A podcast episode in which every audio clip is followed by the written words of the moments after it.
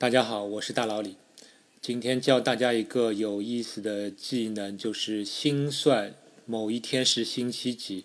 这一天可以是任何一年，可以是上个世纪的一一天，或者是未来的某一天，反正你都能够心算出它是星期几。这个技能听上去是挺难的，我相信现在很多听众可能连自己出生日、自己的生日到底是星期几都不知道。那么你听完今天的节目，你就能很轻松的去心算出历史上的某一天是星期几。啊，这个算法呢叫做康威裁决日算法，它是已故的英国数学家约翰霍顿康威在一九七零年代所设计的一个算法。他说他这个算法其实是根据。《漫爱丽丝漫游仙境》这本小说的作者也是英国的数学家，叫刘易斯·卡罗尔所提出的一个算法的一个改进版。但这个刘易斯·卡罗尔也是历史上蛮牛的，也很有神秘感的一个人物啊。反正康威是根据他的算法进行了设计改进，而且根据他的说法，他已经改进的与原来的算法已经是几乎看不出什么联系了。但不管怎么说，我。前一段时间刚刚看到康威的算法之后，我就发现哇，这个算法真的是很牛，真的是很简单。所以大家只要耐心的听完我这期节目，那么我可以保证每个人都可以学会这样一个算法。那首先，我想教大家的是怎么来心算某一年的某一天是星期几。等会儿我们再讲怎么算其他年。比如说，我们先。学习一下怎么算今年二零二一年的任何一天是星期几？那它这个算法呢，其实是基于这样一个事实，就是我们看到，如果我已经知道某一个月的具体某个日期是星期几的话，那么推算同一个月其他的日期是星期几会相当容易。比如说，二零二一年的五月十八号是星期二，那么我知道这个十八这个数字如果再加减七的话。所得的日期肯定还是星期二，比如说十八加七二十五，那么五月二十五号肯定还是星期二。十八减七，十八再减十四，减七的倍数，比如它减十四的话是，啊等于四嘛，所以五月四号也是星期二。我相信这个算法的话，各位很多人已经是在生活中其实不自觉的已经开始运用了。那如果是相差不是七的倍数的话，你其实只要加减之后再去考虑它与七的差值就可以了。比如说，啊，我要算五月一号是星期几，那么我知道五月十八号是星期二的话，那么五月一号呢就是往前减了。那五月十八我会先心算，先减去十四，那么是五，我就会知道五月四号是星期二。那么五月一号的话，那当然就是五月四号的前面三天，对吧？那你相当于把星期二去减三。那么二减三等于负一，负一在星期的这样一个呃环境下，那就相当于是星期六。那么我就马上就推算出来，星五月一号，二零二一年的五月一号是星期六。你看到这个算法，其实各位可能平时都已经不自觉的应用了。它跟我们其实算时间也点有点像，只是说算时间我们是模十二除以十二要求个余数。我们在求这个星期的话，我们常用的是加减七的运算，然后求余数。用这个方法，你甚至都不需要除法嘛，乘除法都是不必要的，你只要加七减七，再看看差多少就可以了。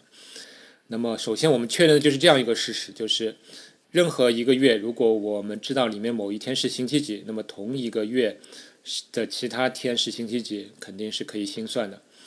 那么，我们就要考虑，我们怎么能有一个简单的方法，快速确认每一个月，快速的记住。每个月里面的某一天是星期几？那么这就是这个裁决日算法的一个要点。那我们又会发现，一年十二个月里面最特殊的就是二月份，二月份是最麻烦的一个月，它的长度很特殊，而且还有闰年，它根据闰年还会变化。所以呢，康威就把二月的最后一天。把它当做一个特殊的日子，他把它命名为裁决日，其实英文叫 Doomsday。Doomsday 的意思就是末日，啊，它其实是来自于这个基督教的一个呃教义里面的一个说法，就是说未来某一天会有一个这样一个 Doomsday，叫末日审判日嘛，就是天神降临，某一每个人都会接受审判来决定你是去天堂还是地狱。因为康威比较喜欢搞怪嘛，所以这个名字他就把它叫做这个 Doomsday。那我就把它翻译成裁决日吧，因为你也会发现，其实这每个日期呢，其实它确实是有一个判定裁决的概念在里面。所以你就记住，这个二月的最后一天是裁决日。呃，那今年的二月最后一天就是二月二十八日。那闰年的话，当然就是二月二十九日。然后你去看一下日历。今年的二月二十八日是星期天，星期日，这一点请大家记住，就是今年的裁决日是星期天。那么我们还需要在其他的每一个月份去找这样一个特别的日期。那么我们考虑的就是说，我们能不能在每一个月都找一个特定的一天，这一天会与这个二月的最后一天，它总是是保持星期数是相同的。而且这些日子要能够方便记忆的，有没有这样的日子呢？啊，确实，康威帮我们找出了这样一些日子，非常有意思啊。呃，这些日子是这样的：首先，对偶数的月份，这些日子非常好记，它们分别是四月四日、六月六日、八月八日、十月十日和十二月十二日。这些日子有什么特点？就是这些日子的星期数全部是相同的。而且他们总是与二月的最后一天一样，而且，他对对今年来说，他们都是星期天。不信你马上可以拿出手机看一下日历啊，你去看一看四月四日、六月六日、八月八日、十月十日、十二月十二日是不是都是星期天，而且都与二月的最后一天是一样的。而且这个规律不光是平常年份保持，而且是任何一年都是一样的，包括闰年。只不过是星期数不一样，你可以马上去翻手机去确认一下。所以这个这个例子其实它的原理并不复杂，但是能够找出这项日子，我觉得真的是这个脑洞非常非常天才的一个脑洞，能够找出这样一些特别的日子。那么我们现在有偶数月份了，那么我们还需要去记住一些奇数的月份。呃，那奇数的月份去怎么记呢？他我这里给大家提供一条口诀，这个口诀是我根据康威的那个记忆的方法稍微改造，更加适合中国人的这个文化习惯的。那么这句口诀是这样的：每年一月、二月的最后一天和女神节的前一天，我会朝九晚五的在 Seven Eleven 打工。啊，这句话听上去有点像这个小清新电影的台词啊，但其。你相信我，它确实是一句口诀，能够帮大家记住一年中奇数月份的裁决日。我再说一遍，就是每年一月、二月的最后一天和女神节的前一天，我会朝九晚五的在 Seven Eleven 打工。那这句话我请各位能够背出来。那这句话背出来有什么用呢？我来跟大家解释一下。首先，前面说的开头。每年一月、二月的最后一天，其实这句话是提示我们，一月和二月的最后一天都是裁决日。那么二月的最后一天我已经说过了，那一月的最后一天，也就是一月三十一号，它也是裁决日。为什么呢？因为它总是与二月的最后一天的那个星期数是相同的。不信你马上翻一下。但是这里面有一个小的小小的例外，就是说对闰年来说，你要记记住这个一月的最后一天，你应该记作一月三十二日。当然，这个一月三十二其实本质上它就是二月一日了，但是对闰年来说，你的算法记忆来说，你要把它记成一月三十二日。为什么这样做呢？其实你后面听完也就知道了。那反正这就是一月、二月的最后一天。那还有女神节的前一天，女神节的前一天，那么女神节是三月八号嘛，所以女神节的前一天就是三月七日。所以你要记住，三月三月份的话，就是女神节的前一天是裁决日。还有朝九晚五，朝九晚五这句话里面出现了两个数字九和五，那么它就提示我们两个日子是裁决日，它就是五月九日和九月五日。最后一部分就是 Seven Eleven 打工，我在 Seven Eleven 打工，那个 Seven Eleven 是是一个很出名的这个连锁便利店了。那它这个名便利店的名字里面有两个数字，就是七和十一。那这个七和十一呢，就是提示我们另外两个日子，那就是七月十一日和十一月七日。那么我们这句话，也就是每年一月、二月最后一天和女神节的前一天，我会朝九晚五的在 Seven Eleven 打工。整个这句话就是为了帮助各位记住奇数月份的这个裁决日具体是哪一天。那么就是一月最后一天、二月最后一天、五月九号、九月五号等等。那么这些日子都有什么特点呢？其实他也说过，就是所有的裁决日，不管在哪一年，它的星期数都是相等的。所以这一点，你你现在还是可以继续翻手机啊，去查一查七月十一日、十一月七日、九月五日、五月九日等等，它是不是都是与什么八月八日、四月四日，还有二月的最后一天、一月最后一天，它们的星期数永远是相同的。对今年来说，它就是啊星期天。那么你记住这个算法之后，那你推算今年的任何一天的话。是星期几的话，已经是非常非常容易了。比如我们推算一下，今年的九月十日教师节是星期几呢？那么就想一下，呃，口诀里面会说朝九晚五，那么就知道九月份的裁决日是九月五日。那么九月五日就是星期天。那么九月十日的话，就是星期天后，呃，就是九月五日的后面的五天。那么你把星期天加五，那么你当然就得到星期五。所以今年是呃，今年的九月十日是星期五。再举个例子，比如说要算呃，今年的圣诞节十二月二十五日是星期几？那么你会发现十二月是个偶数月，那么十二月十二日是裁决日，那么马上就知道十二月十二日是星期天。那么十二月二十五日比十二日其实就往前再走十三天嘛，十三天其实就比十四再少一天，那么你就知道它应该是星期天的前一天，所以十二月二十五日就是星期六，就是这么简单。我相信各位听到现在已经完全没有任何障碍，就是你推算今年的任何一天是星期几，就是这么简单。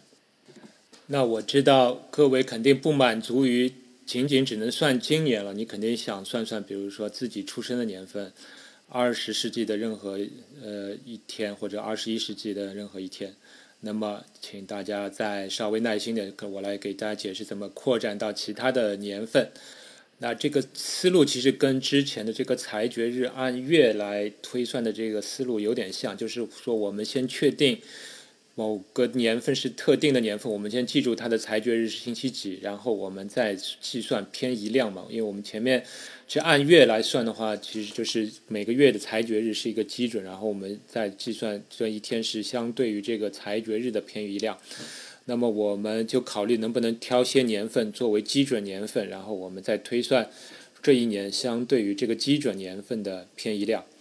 因为考虑到人脑的心算能力是很有限的，所以我们这个基准年份就是每一个每一百年取取一个基准年份嘛。我们也没必要一千年取一个，可能大家算法心算能力太差。如果是十年一个基准年的话，那个基准年要记的东西又太多，所以康威就设计成就是一百每一百年有一个基准年，而且就取世纪开始之年，也是一九零零年。和二零零零年是两个基准年，那么一九零零年的裁决日是星期三，这点大家可以硬背背下来。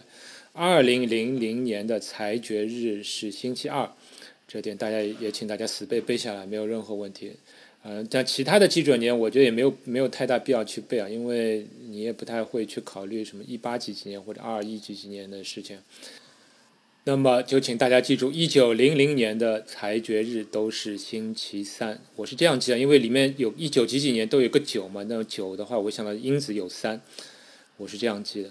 那么二零零零年的话，它的裁决日星期二，也就是这个年份的第一个数字，请大家先把它死记记住。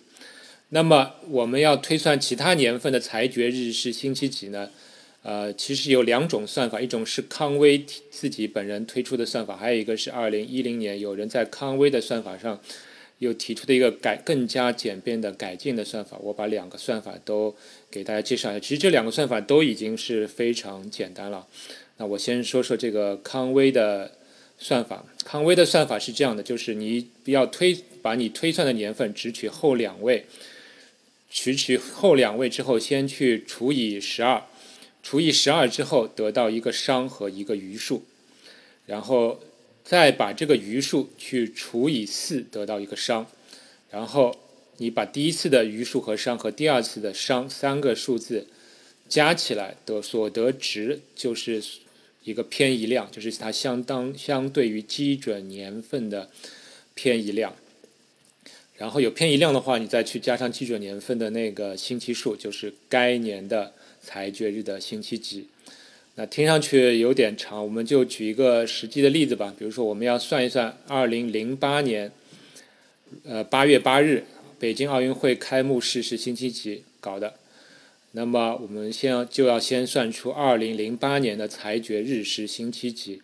那么二零零八的话，呃，它的后两位是八。零八嘛，就是八。那么根据算法，先把它这个八去除以十二，得到一个商和余数。那么八除以十二，商是零，余数是八。然后再把这个余数去除以四，那么得到商为二，那余数是零。其实对这个除以四这一步，这个余数已经是无关紧要，我们只要知道商是几就可以了。那么我们就得到了一个三个数字，第一个就是除以十二时候的商和余数，那是零和八。和除以四的时候的商是二，然后我们把这三个数字加起来，就是零加八加二等于十。这个十就是偏移量，就是相对于基准年份的偏移量。因为二零零八年的基准年份它就是二零零零年，那么二零零零年的裁决日是星期二，那么我们就把十去加上这个星期二，等于十二嘛，十二去呃再除以七的话就是星期五，余数是星期五。所以我们就知道，二零零八年的裁决日就是星期五。那么这个八月八号，北北京奥运会开幕这天正好，它恰为裁决日，所以我们也知道这个二零零八年的八月八号，它就是星期五了，是不是非常简单？那我再举个例子啊，就比如说一九四九年十月一日开国大典到底是星期几搞的？那根据康威的算法，我们取年份的后两位四十九，四十九除以十二，它恰好等于呃四余一。其实这里顺带说一下，因为这个除以十二，其实对中国人来算的话还是有点优势，因为中国人有十二生肖嘛，所以很多人对十二的倍数是比较敏感的，所以这可能是中国人来学这个算法的一个特定的优势。那我们反不管怎么说，四十九除以十二等于四余下一。那么我们再把余数去除以四，那么这个商当然是零了。所以我们把这呃第一轮的余数和商和第二轮的商加起来就是四加一加零等于五，这个五就是偏移量。那么这也就是一九四九年相对于基准年份一九零零年的偏移量。一九零零年的裁决日是星期三，所以五加上三等于八。那星期八的话就当然就是星期一了。所以我们就知道这个。一九四九年的裁决日是星期一，那么十月份的裁决日是十月十日。那么我们知道十月十日是星期一的话，那么十月三日也是星期一。那么十月一日就是十月三日的前面两天，那么当然十月一日就是星期六，是不是就心算出来了？就是这么一个过程。那以上是康威设计的它的原版的一个算法。那么在大概二零一零年左右，有人又对康威的这个算法又做了改进，使得它的心算更容易。是，我我们来听听看这个这个算法。这个算法可以叫它奇数加十一算法。呃，这个算法的要点呢，就是说要对年份的这个后两位进行两次呃奇偶数的判断，然后每次呢都是说，如果是奇数就会加十一。它是具体的这个算法流程是这样，就是取年份的后两位，如果它是奇数就加十一，如果是偶数就不操作，然后把这个结果呢年份的后两位的结果去除以二，除以二之后，你要做一次奇偶判断，判断它是奇数还是偶数，如果是偶数就不做操作，如果是奇数就继续加十一。然后把这个结果呢，再呃去用除以七，除以七得到一个余数，然后再用七去减去这个余数，得到一个呃结果。这个结果其实就是一个偏移量。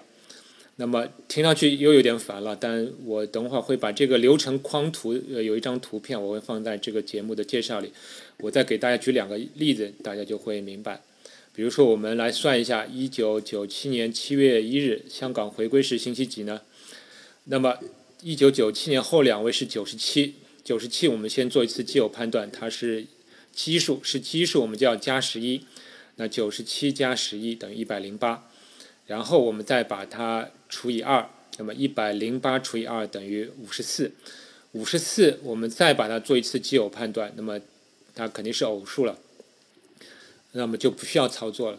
那么把五十四这个结果去除以七，求一个余数，那么五十四它是等于四十九加五嘛，所以它的余数是五。然后你再用七去减去这个五，你会得到二，那么这个二就是一个偏移量。这个二会相对于就是相对一九零零年的偏移量，那么一九零零年基准日是裁决日是星期三，那么二加三等于五，所以我们就知道一九九七年的裁呃裁决日都是星期五，也就是一九九七年的七月十一日是星期五，因为 Seven Eleven 打工嘛，所以七月十一日是星期五，那么七月一日的话就。算一下是像十天的便宜量，就是把这周五去减去十嘛，所以你会算出来七月一日是星期二。那这个流程听上去好像比康威的流程更复杂，其实但其实它的心算的方法的话，我感觉可能是这个改进的方法更加便利一点，因为它只涉及到加十一除以二，然后除以七求余数的这些这些算法。呃，会比较简单，所以其实你只要看到这个框图，你稍微呃熟悉一下、练习一下，你会发现它其实心算过程是比康威的那个算法会更加容易一点。我最后再举一个例子啊，就稍微特别一点的例子，闰年的例子，比如说我们要算一下去年二零二零年一月十五日是星期几，那么二零二零的后两位是二十，如果我们还是用这个算法的话，那么二十是偶数，我们把它除以二，得到十。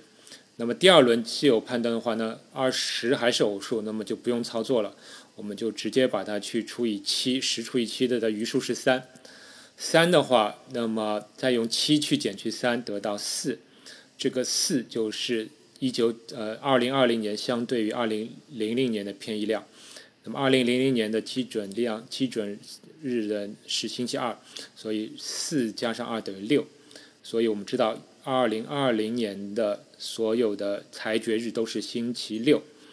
那么一月份的话，一月份前面口诀说是一月、二月的最后一天我会去打工嘛？那一月的最后一天，你要记住，因为二零二零年是闰年，所以一月的最后一天是一月三十二日，而不是一月三十一日。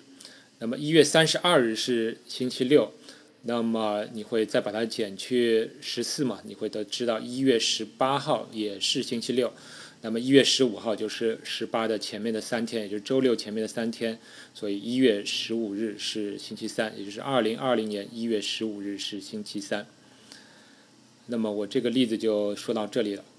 那我相信各位听过我这讲解之后，应该对整个流程应该是相当熟悉，特别是推算今年。是星期几的话，我相信各位应该已经掌握了要点，就是你要记住我这句口诀：每年一月、二月的最后一天和女神节的前一天，我会朝九晚五的在 Seven Eleven 打工。然后偶数的月份就是四月四、六月六，一直到十二月十二日等等。那就是这样一个算法。呃，我觉得我个人觉得还是非常非常有意思的一个算法，也是非常有用的算法吧。下一次你可以给你的朋友来。告诉他，你心算告诉他你的生日到底是星期几。据说这康威练到后来，他很熟，非他甚至设计了一个程序，就是他的电脑解锁就是要输输入正确的连续输入十几天是星期几，他的电脑才能解锁，由此来训练他这个运算的速度。据说康威后来能够基本上做到平均两秒钟就能算出来某一天是星期几。啊，你有兴趣，你也可以学学看。如果是一八几几几几年或者二一几几年，它到底应该是这个裁决日星期几了，那就可以扩展出去了。那么，如果你喜欢这个算法的话，我也希望你能帮我这个转发，然后并且教你身边的这样一个算法。下次如果我碰见你的话，如果你说你是大佬里的忠实听众的话，那么我也会快速的问你一个特定的日期，也许是那一年的某一天是星期几。如果你不能在三十秒内不看手机的情况下告诉我答案的话，那么我将怀疑你是不是我的忠实粉丝了。好吧，那今天的节目就到这里了，那我们下期再见。科学声音。